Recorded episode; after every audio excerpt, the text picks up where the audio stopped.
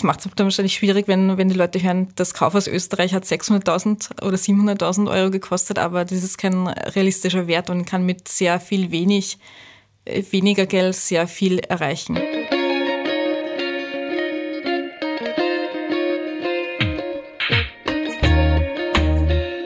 Herzlich willkommen bei Ganz offen gesagt, dem Podcast für Politikinteressierte. Mein Name ist Stefan Lasnik und mein heutiger Gast ist Elisabeth Oberndorfer, Unternehmerin, Journalistin und Digitalexpertin. Mit ihr spreche ich über den Digitalflop des Jahres, das Kaufhaus Österreich, über die selbstreferenzielle Startup-Szene, Digitalisierungschancen für Klein- und Mittelunternehmen und woran Digitalisierung trotz guter Rahmenbedingungen scheitern kann. Aber zuvor noch eine entgeltliche Einschaltung von Mazda Österreich. Angelika von Missing Link hat interessante Informationen zum Thema Elektromobilität. Unser Host Stefan fährt ja bereits seit längerer Zeit mit einem Elektroauto und erzählt uns immer ganz begeistert vom tollen Fahrgefühl und den vielen Vorteilen eines E-Autos. Und hier kommt unser Werbepartner Mazda ins Spiel.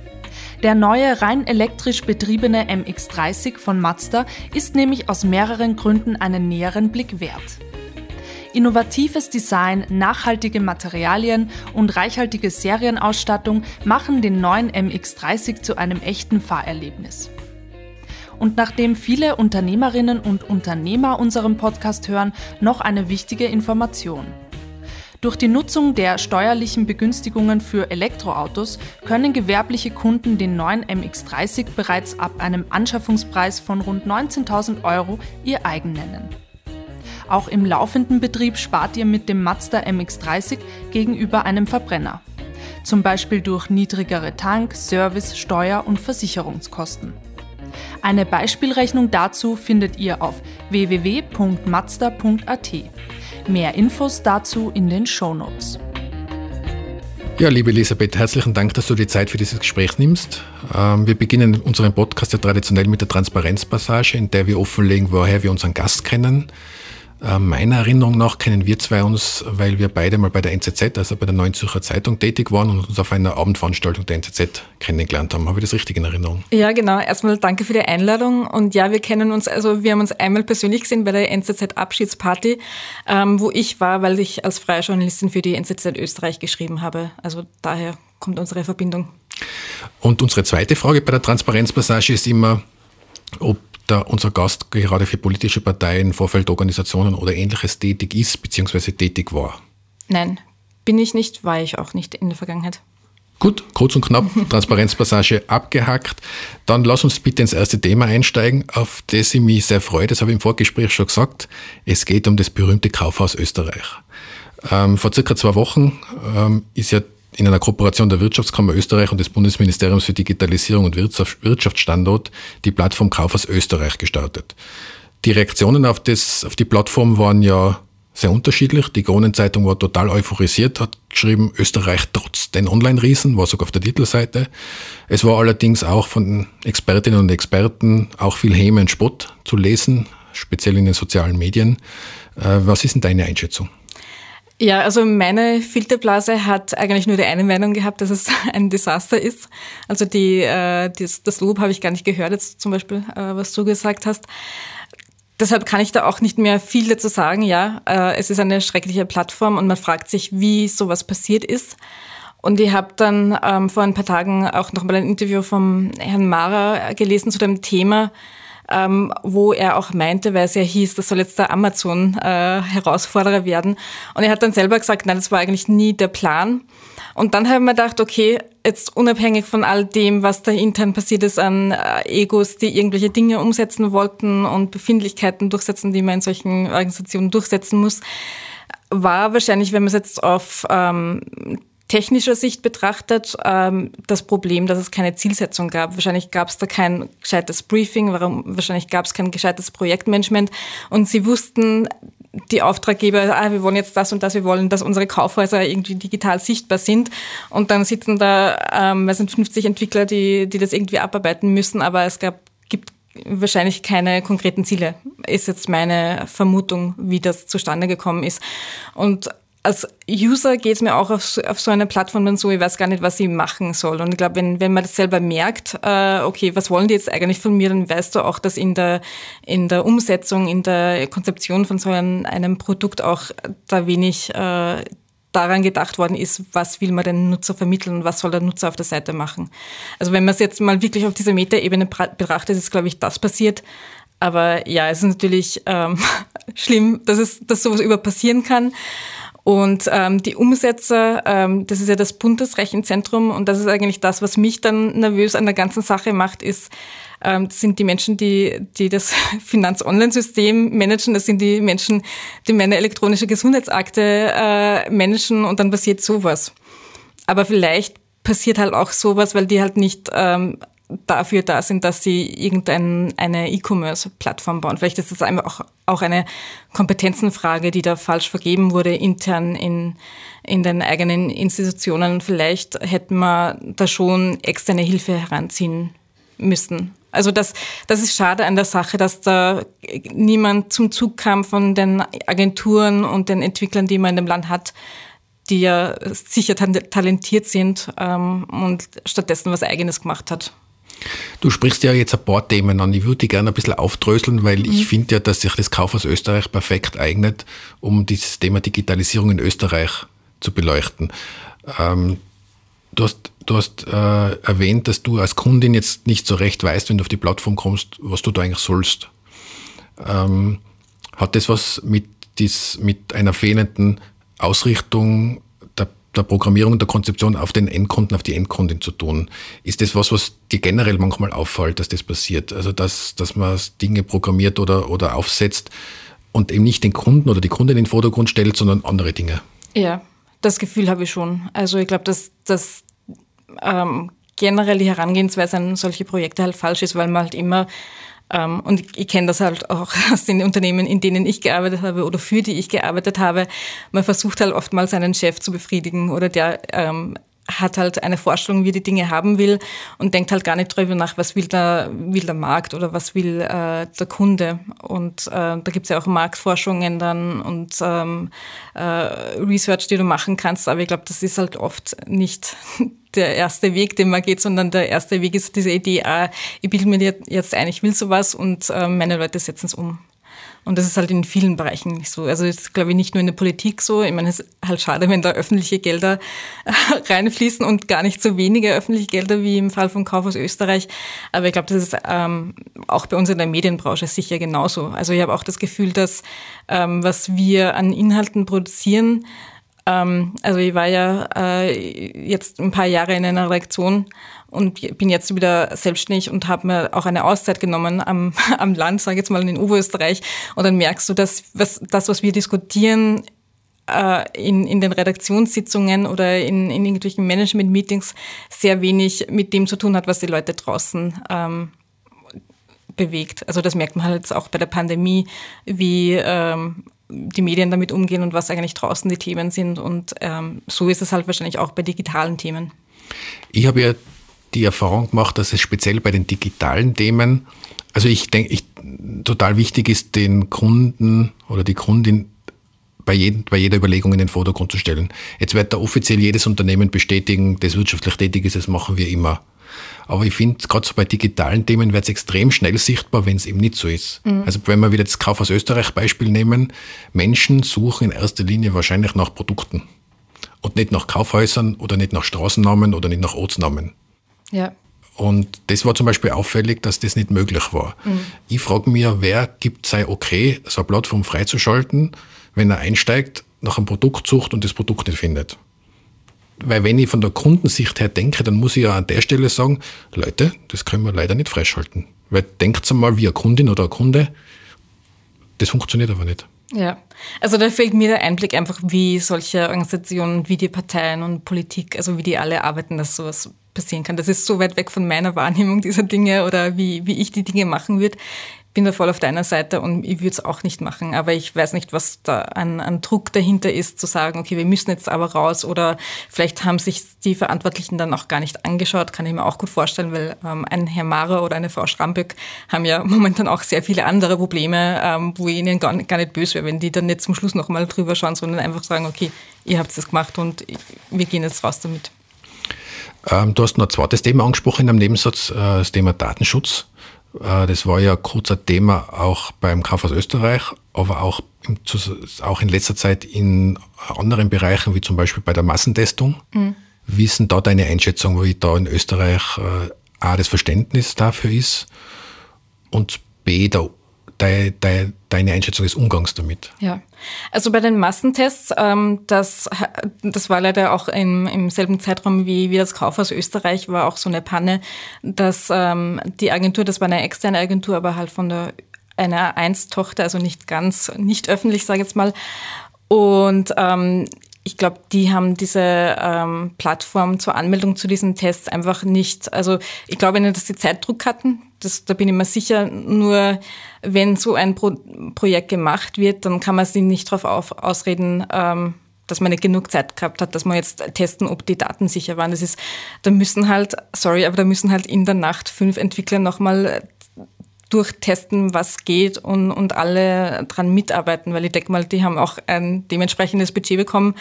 Und wenn es da darum geht, Gesundheitsdaten einzugeben, deine Sozialversicherungsnummer einzugeben, da kannst du halt einfach irgendeine Landingpage machen, wo du halt schnell was, irgendein Formular einbaust und das war's. Also da, da hat man das Verständnis dafür gefehlt, dass man da sagt, ja, wir hatten ja so viel Stress, weil, weil wir haben ja jetzt erst die Info bekommen, dass das jetzt alles online gehen muss. Und insgesamt zum Thema Datenschutz, ähm, weil wir auch vorher über die elektronische Gesundheitsakte gesprochen haben. Ich finde es halt total schade, dass das in Österreich so ähm, negativ behaftet ist, wenn es um, um digitale Speicherung von Daten gibt oder digitale Verarbeitung von Daten. Mir ging es letztes Jahr so, ich war oft eher bei verschiedenen Ärzten und in, in Krankenhäusern. Und was da vor allem bei den, bei den Arztkliniken kam, war eigentlich so das Gezwungene, sie, sie, wollten mir eigentlich schon sagen, dass man eh nicht für die Elga anmelden muss und äh, wenn, wenn ich das so unterschreibe, dann, dann kommt es eh nicht in die Elga. Und ich habe dann gesagt, nein, ich will das, ich will aber, dass es abgespeichert ist. Und es ist mir aufgefallen, wie sehr diese Haltung, mir ist das auch, an, also wenn du halt in so einem Wartezimmer sitzt, merkst du halt, wie, wie die umgehen mit den äh, Patienten und sagen, nein, nein, das musst du eh nicht machen. Wo ich mir denke, warum müssen wir den Leuten sagen, nein, nein, das ist böse, wenn das jetzt abgespeichert ist, sondern also ich finde super, wenn ich jetzt weiß, jeder Arztbesuch von mir ist abgespeichert und ich, ich sehe auch, was, was ich da verschrieben bekommen habe und so. Also ich, und auch der nächste Arzt sieht's wieder. Genau, ja. Also ich finde, und ja, also man kann sich dann natürlich Gedanken machen, wenn solche Dinge passieren oder wenn das Bundesrechenzentrum so sowas baut wie das Kaufhaus Österreich, ob das alles so äh, kompetent gemacht wird. Andererseits denke ich mal, Vorher sind Zettel herumgeflogen irgendwo. Also das, das war wahrscheinlich auch nicht alles sicher. Ähm, und da finde ich, muss schon irgendwie so eine Awareness dafür geschaffen werden, dass das ist, also das kann man halt auch nicht mehr wegmachen. Also das Internet ist jetzt da, die digitalen Tools sind da. Wir können uns dann noch so versperren und so tun, als würde es Amazon nicht geben und wir bauen uns da jetzt unsere eigene Online-Nation, aber es ist, es ist nicht so. Und wir müssen uns halt einfach mal dran gewöhnen, dass wir in einem Zeitalter leben, wo wir gerade so diese Schwelle mitbekommen, wo wir halt noch sehr viel analog gemacht haben, aber halt in den nächsten 10, 20 Jahren halt sehr, also das meiste digital passieren wird. Und ein gutes Beispiel ist auch dafür, dass jeder halt für, für jede Website, wo er sich anmeldet, das gleiche Passwort nimmt. Und das kannst halt nicht mehr machen 2020 und das ist aber das musst halt auch lernen.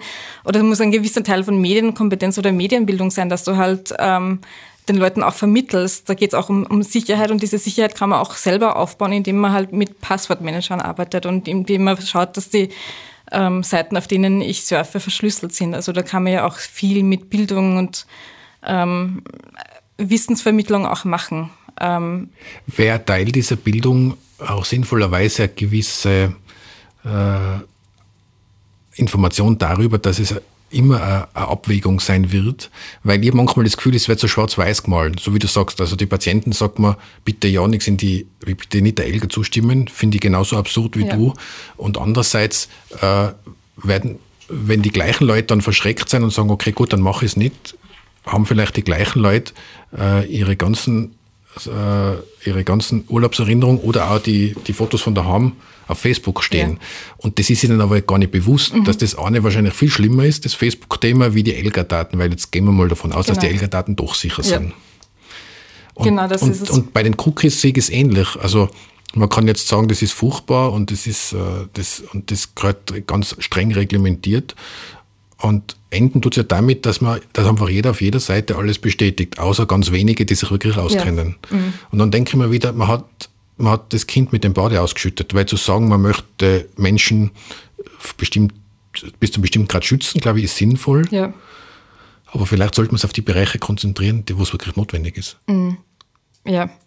Das stimmt. Also ich glaube auch, dass also sowas wie die Cookie-Richtlinie zum Beispiel, das ist ja auf EU-Ebene passiert. Also da können wir auch nicht drum herum. Das ist ein Thema, das halt viele Länder beschäftigt und ähm, ähm, was du auch sagst mit einerseits speichern wir unsere Bilder bei Instagram, bei Facebook und andererseits wollen wir aber nicht, dass ähm, unser Arztbesuch da irgendwo abgespeichert wird. Also das, das ist auch so ein, ein Grundverständnis, das, glaube ich, vielen fehlt und wo ich dann immer zusammenzug, jetzt auch in den letzten Wochen ist immer, wenn in den Medien, wenn es dann heißt, der, der Internetriese Amazon und so, wo das auch schon so, so ähm, dieses Bild gezeichnet wird, das ist das Monster und die, die werden uns jetzt alle ruinieren und wir müssen schauen, dass wir uns da jetzt selber irgendwie aufstellen und das, das finde ich halt schade. Das ist alles, was, was mit Neuen, mit Technologie, mit Digitalisierung zu tun hat, bei uns gleich mal so seine Ab Abwehrreaktion hat.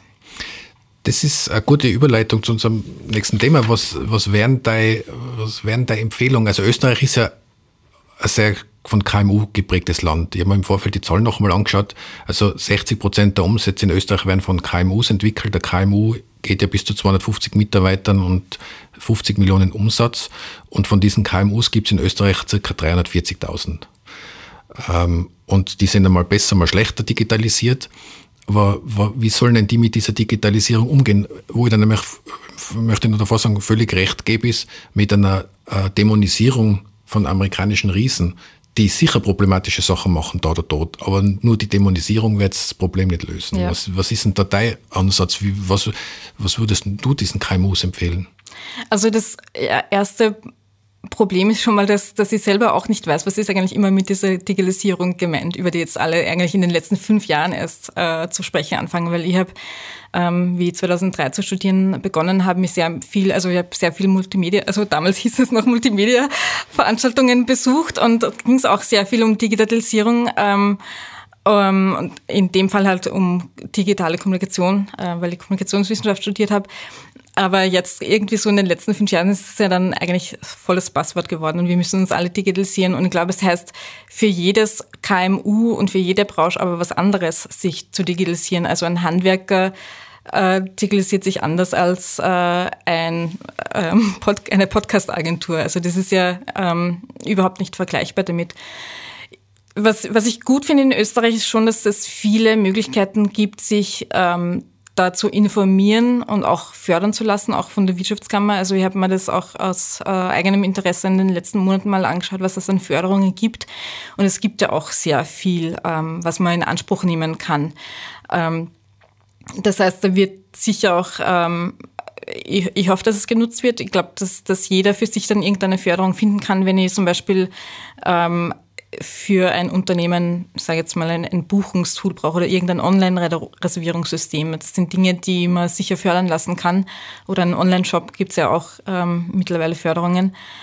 Und ähm, andererseits, was vielen wahrscheinlich nicht bewusst ist, ist sich mit digitalen Themen weniger ähm, beschäftigen, ist, dass es viel schon gibt, was man jetzt selber bauen muss. Es gibt ja viele Tools, ähm, Projektmanagement-Tools, eben auch Online-Reservierungstools, ähm, die teilweise auch also wirklich günstig sind und ohne, ohne große Probleme einzusetzen sind. Oder auch ähm, im E-Commerce-Bereich gibt es ja auch viele Tools, wo man eigentlich jeder mittlerweile. Man kann aber selber Kaufhaus gründen. Genau, ja. Und ich glaube, das, das muss halt den, den Leuten auch äh, oder auch den Unternehmen bewusst werden, dass das nicht unbedingt dann diese 100.000 Euro Investitionen sind, sondern wahrscheinlich auch mit 500 Euro schon mal viel erledigt ist, wenn man sich irgendein Online-Tool zukauft. Und äh, das macht es dann wahrscheinlich schwierig, wenn, wenn die Leute hören, das Kaufhaus Österreich hat 600.000 oder 700.000 Euro gekostet, aber das ist kein realistischer Wert und kann mit sehr viel wenig, äh, weniger Geld sehr viel erreichen. Ich glaube, das fehlt auch ein bisschen die, das Bewusstsein dafür, dass, dass man nicht immer dann gleich zu einer Agentur laufen muss und sich da um zigtausend Euro was bauen muss, sondern dass für jedes Problem, also mir geht selber so, für, für jedes Problem, das ich habe im Alltag, im Berufsalltag, gibt es irgendein Online-Tool, das das schon kann. Auch im äh, Podcast-Bereich gibt es ja auch schon sehr viele Softwarelösungen, wo du im Endeffekt nicht mehr äh, ein großer Tonproduzent sein musst, damit du das selber machen kannst.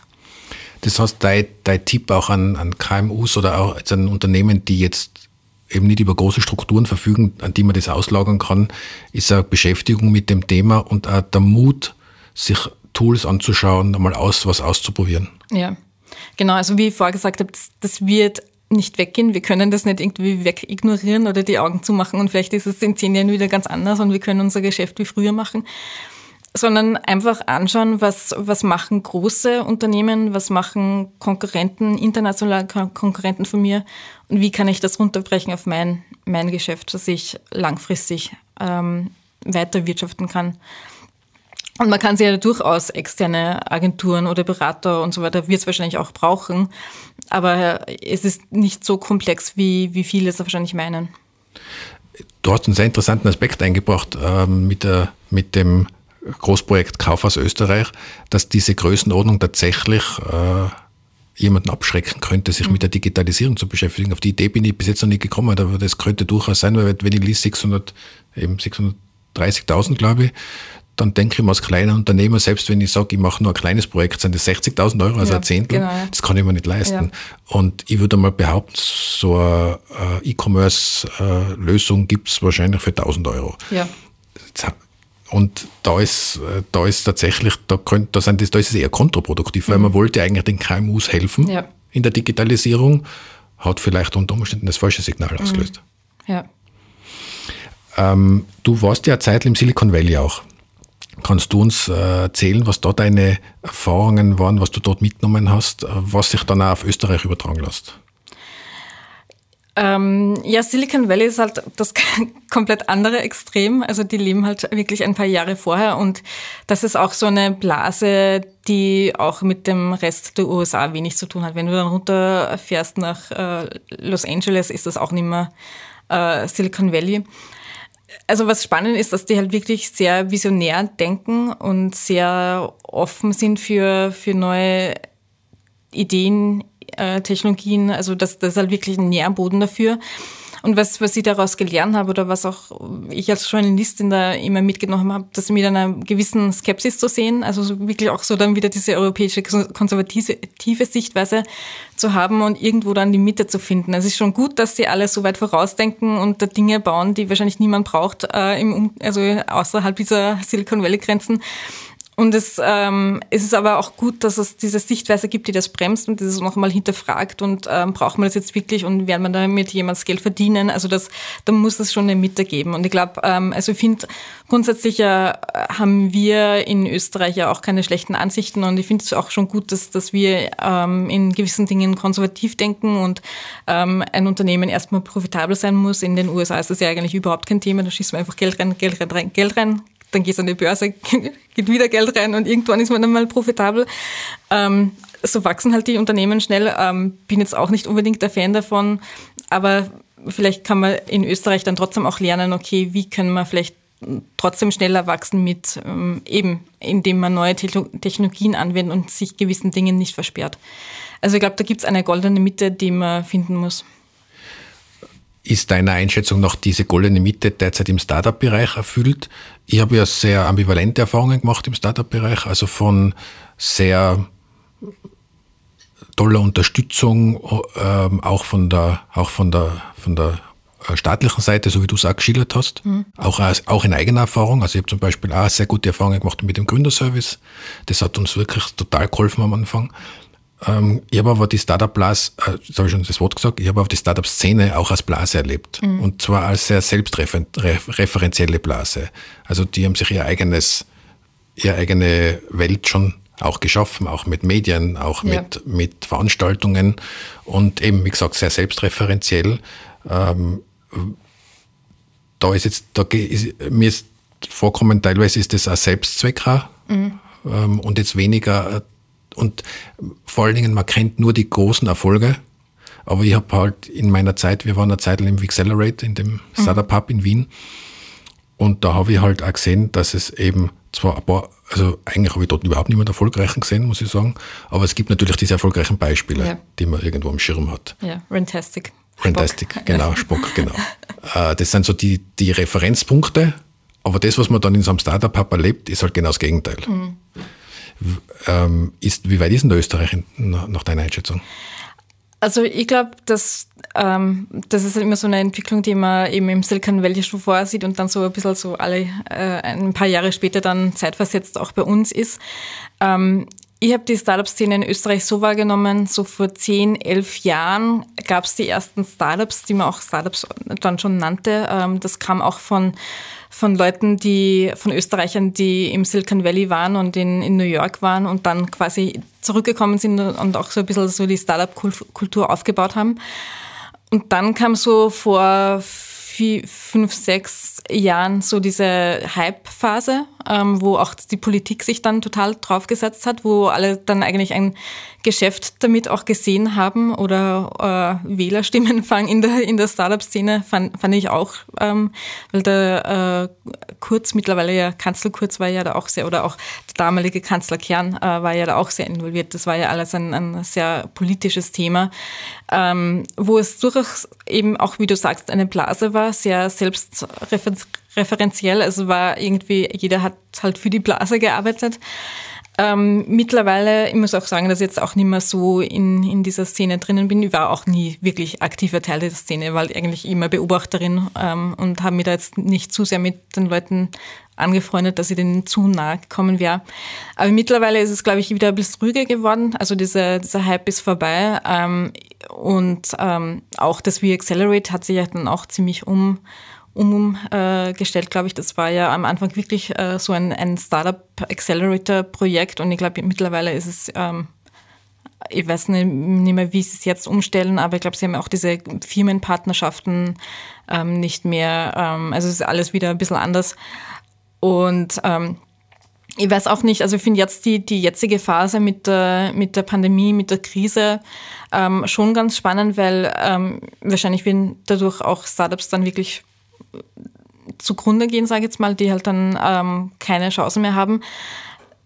Andererseits glaube ich auch, dass sehr viel entstehen wird, weil viele Menschen ihr, ihren Job verlieren und oder auch Zeit haben nachzudenken, was sie jetzt eigentlich im, im Leben so machen wollen und gezwungenermaßen dann auch ähm, sich neue Dinge überlegen. Also ich glaube, dass das werden wir im nächsten Jahr ähm, verstärkt sehen. Sieht man auch in, in den USA, habe ich vor kurzem gelesen, dass auch jetzt schon die Gründungen steigen.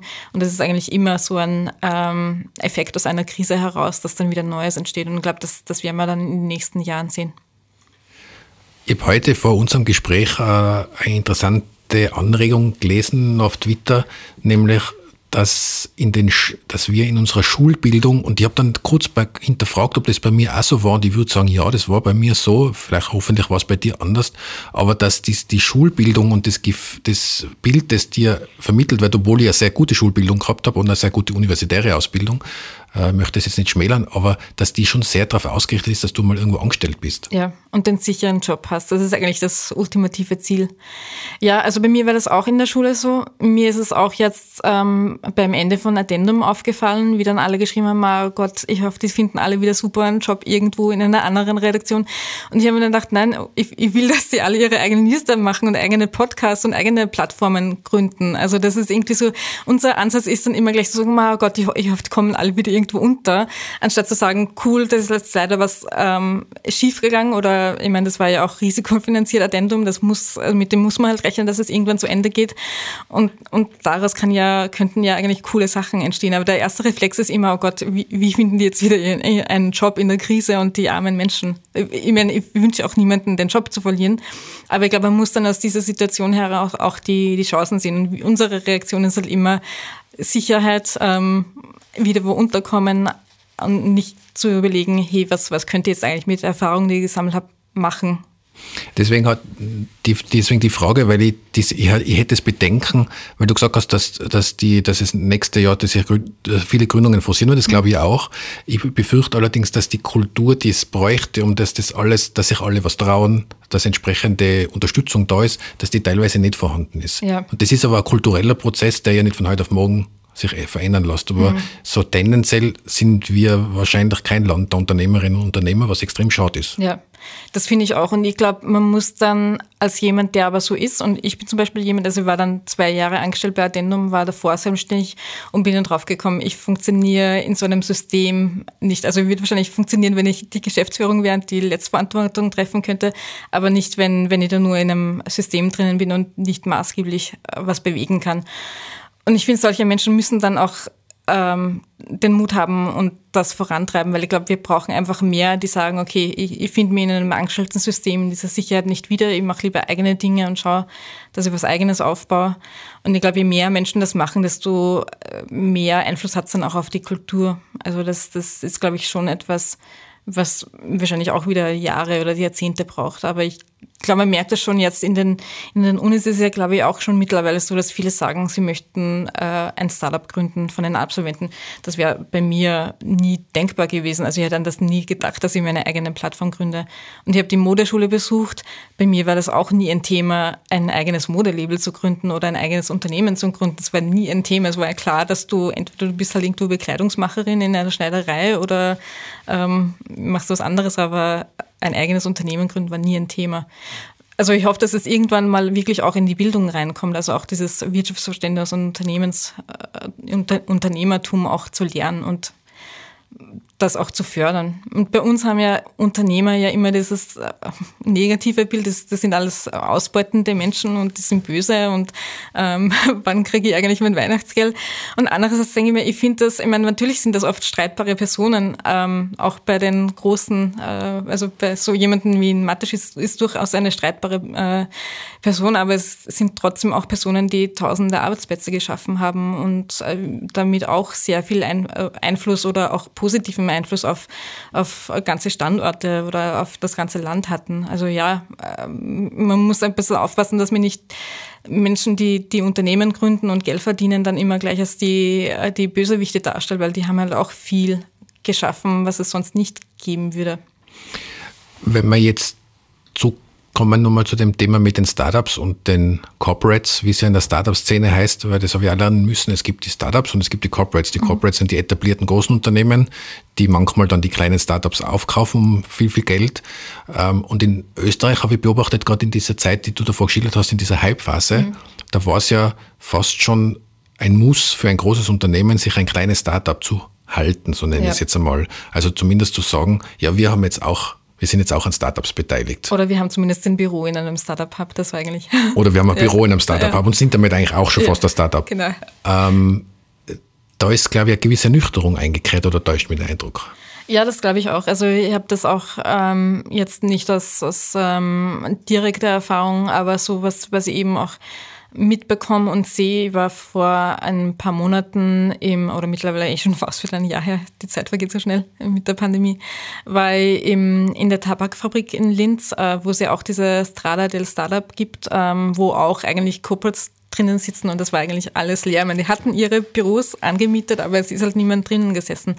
Und ich glaube, das, das ist halt auch die Herausforderung, ähm, wenn du sowas machst, und da sind wir auch wieder bei der Kulturfrage, du kannst nicht ähm, was machen und dann erwarten, dass die Dinge dann von allein passieren. Und ähm, auch beim Thema Digitalisierung, man hat es jetzt auch gesehen beim, beim Homeoffice, ich führe da auch heftige Diskussionen im privaten Bereich, weil wir da so unterschiedliche Meinungen haben, äh, weil viele der Meinung sind, ja, dann arbeiten die Leute nichts und die, sind, die, die zahlen aber nur, alle nur runter im, im Homeoffice.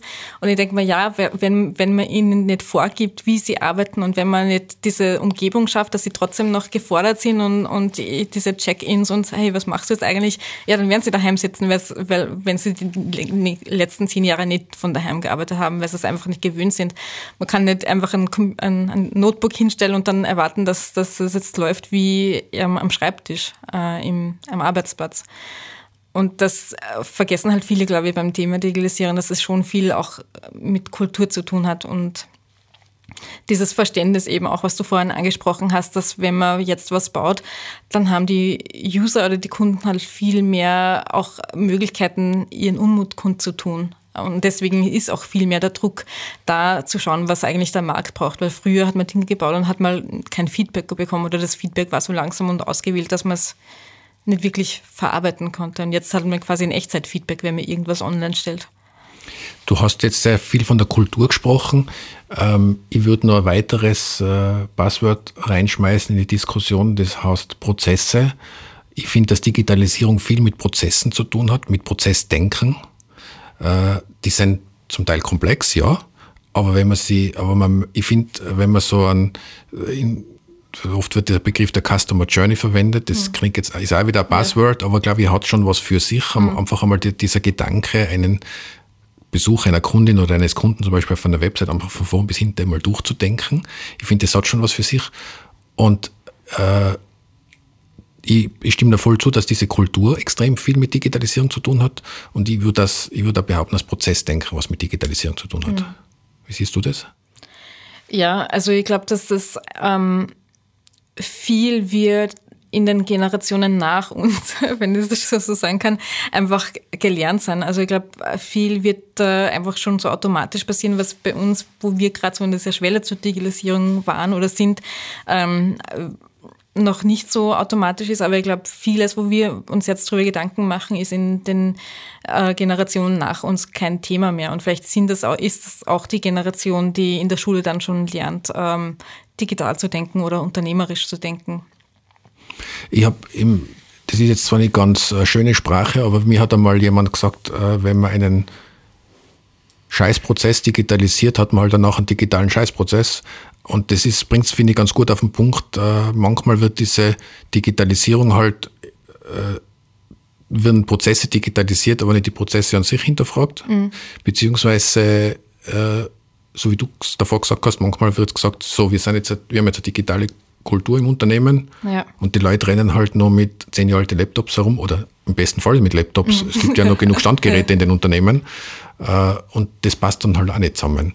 Äh, das sehe ich vor allen Dingen in, in größeren Unternehmen mhm. da oder dort, dass da die Digitalisierung ein Schlagwort ist, aber so wirklich verinnerlicht nicht. Ja, ja ich glaube, das Problem ist auch, sobald du Prozesse angreifst und hinterfragst, trifft es wahrscheinlich auch Menschen, die eigentlich für diesen Prozess zuständig waren oder für diesen Handgriff zuständig waren. Und die wollen halt bis zu, also ich habe das auch in, in Unternehmen selbst gesehen, die wollen halt nicht, dass du ihren Bereich angreifst oder hinterfragst, weil das könnte ja heißen, dass sie jetzt den Job verlieren oder nicht mehr so ausführen können wie früher. Also ich glaube, da muss man einfach auch überlegen, wie kann, also welche Rolle können auch die Mitarbeiter in, in Zukunft haben oder wie muss sich die Rolle verändern. Also das geht mir genauso als, als Journalistin ich hinterfrage mich auch ständig, okay, was, was kommt an Technologien, womit muss ich mich jetzt beschäftigen, dass ich in fünf oder zehn Jahren nicht obsolet bin. Und mir geht so, ich habe dann selber gemerkt, ich schreibe sehr viel. Also ich bin Journalistin, die halt sehr, also eigentlich fast nur schreibt. Aber ähm, ich selbst konsumiere Nachrichten vorwiegend über Video und Audio. Und dann haben wir gedacht, okay, aber ich verlange von meinem Publikum, dass sie jeden, jeden äh, zweiten Tag meinen Newsletter schriftlich konsumieren. Und ich glaube, da muss man sich halt auch hinterfragen und, und auch, äh, ja, es ist ein gewisses Risiko dabei, weil du kannst dann auch sagen, okay, eigentlich könnte man das jetzt sparen. Ähm, ich will das denen mehr zutrauen, dass sie äh, das lesen. Oder in, in meinem Fall habe ich mir auch überlegt, okay, ich muss halt dann wahrscheinlich auch Audio und Video machen, wenn ich, wenn ich auch in Zukunft Inhalte Inhalte oder mein Publikum erreichen will mit den Inhalten. Das bringt mir jetzt schon zu meinen zwei Abschlussfragen, ähm, nämlich das, was du zuletzt gesagt hast.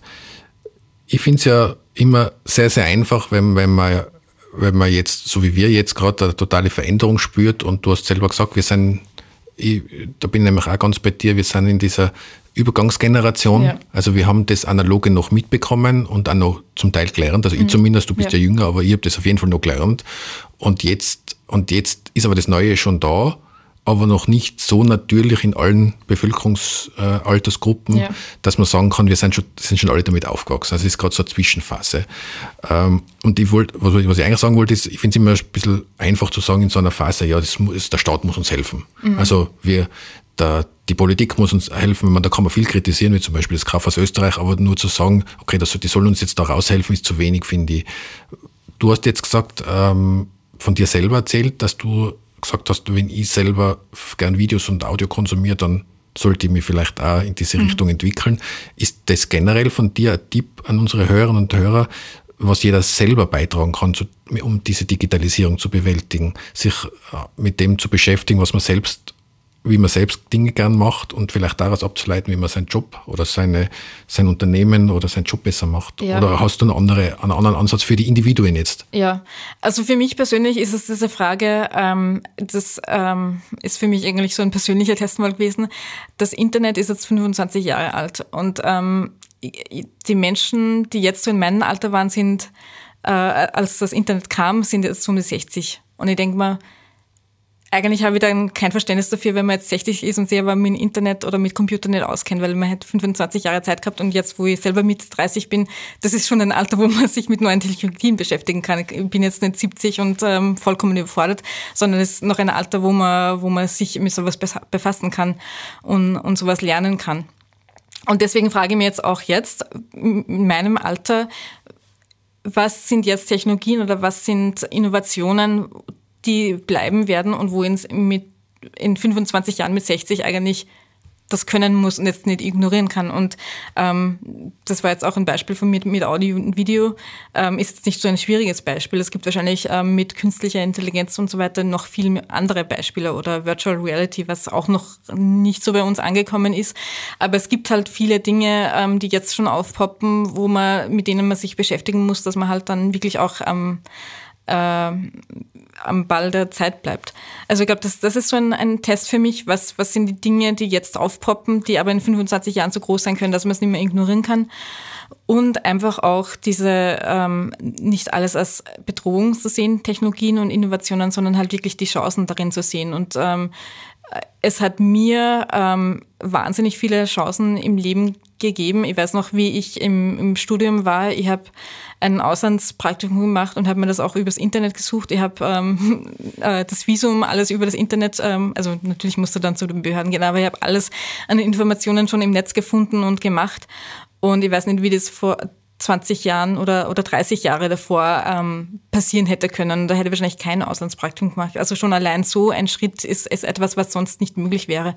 Und auch jetzt gibt es immer wieder Dinge, ähm, ich meine, jetzt mit der Pandemie sieht man ja auch, was das an, an Möglichkeiten und Chancen gibt. Also das war ein, äh, ein extremer Fall, wo es uns bewusst gemacht äh, worden ist, dass, äh, dass das schon sehr viele Chancen hat und, und Vorteile. Und wenn man das insgesamt anwenden kann, auch ohne, ohne Katastrophen in, in der Welt, sondern einfach, wenn irgendwas Neues aufpoppt ähm, oder irgendwelche neuen Bewegungen, zu sagen, okay, wie kann ich das für mich nutzen im eigenen Leben oder auch im Unternehmen, ähm, damit es für mich keine Bedrohung ist. Und ähm, Amazon ist ja auch so ein Beispiel. Du kannst ja auch auf Amazon als Händler ähm, gelistet sein. Du musst das jetzt nicht, also natürlich schneidet Amazon da wahnsinnig mit, aber wenn ich jetzt ein kleines Unternehmen bin oder einen kleinen Online-Shop oder Handel habe, würde ja auch nichts dagegen sprechen, das für mich zu nutzen. Also ich glaube, man kann in, in jedem, äh, in jeder Technologie, jeder Herausforderung auch einen Nutzen für sich ziehen. Und wenn wir doch jetzt noch einmal zum, äh, zu den Rahmenbedingungen zurückkehren, zu dem Anfang des Gesprächs, ähm, was wäre deine Vorstellung, was, was an den Rahmenbedingungen geändert werden sollte, damit eben nicht am Schluss ein komplett hinniges Kauf aus Österreich überbleibt? Ich weiß gar nicht, ob das so viel an Rahmenbedingungen sind, die man ändern könnte, weil ich finde, es gibt schon gute Rahmenbedingungen bei uns. Es ist die Bildung bei uns gut, auch wenn, wenn gewisse Dinge fehlen oder wie wir auch vorgesprochen haben, man sicher einen Nachholbedarf hat. Ähm, die Wissenschaft und Forschung ist, glaube ich, auch, sofern ich das beurteilen kann, sehr gut bei uns aufgestellt. Wir haben auch sehr guten ähm, Zugang zu, zu Bildung und Weiterbildung und akademischer Ausbildung, auch wenn es da auch unterschiedliche Meinungen gibt, aber im internationalen Vergleich ist es durchaus, durchaus leistbar. Und gibt es ja auch bei den öffentlichen Unis bei uns, äh, also auch die TU zum Beispiel ist ja auch sehr renommiert und macht zum Beispiel auch viel im Startup-Bereich. Da sind wir schon gut aufgestellt. Ich glaube, dass, äh, dass es einfach die, die Herausforderung der Politik ist, was wir auch vorhin schon gesprochen haben, das zu vermitteln, dass, dass man in dem Chancen sehen kann und dass da jetzt keine Bedrohung von, von dem Internetriesen kommt, sondern äh, dass wir, äh, also dass die Politik und die, die öffentlichen äh, Einrichtungen da einfach auch die nötige Förderung geben und das, das Vertrauen und das auch vermitteln. Also das, das ist jetzt vielleicht ein blödes Beispiel, aber auch mit, äh, mit dem Impfstoff jetzt, was sehr stark diskutiert wird.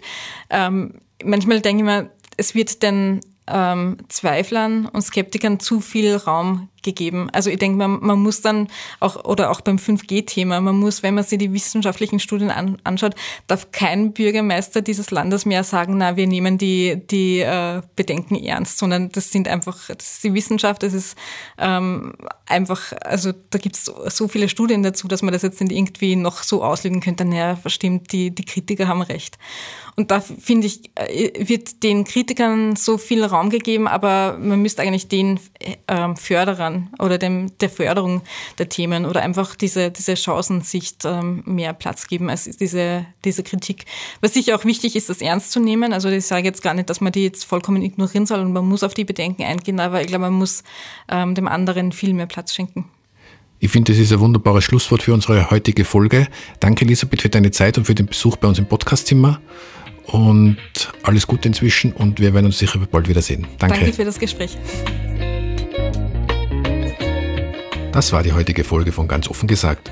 Wir freuen uns, wenn ihr unseren Podcast abonniert und weiterempfehlt, uns auf Twitter oder Facebook Feedback gibt und uns in euren Podcast-Apps mit 5 Sternen bewertet. Ab dieser Folge werde ich euch in jeder meiner Folgen noch einen anderen Podcast empfehlen. Diesmal ist dies der Podcast Auf dem roten Stuhl, in dem Musiker Bernhard Ecker mit Gästen wie Kurt Ostbahn oder Thomas Stipsitz tiefgründige und trotzdem lustige Gespräche führt. Euch danke fürs Zuhören, bis zum nächsten Mal. Pfiat euch!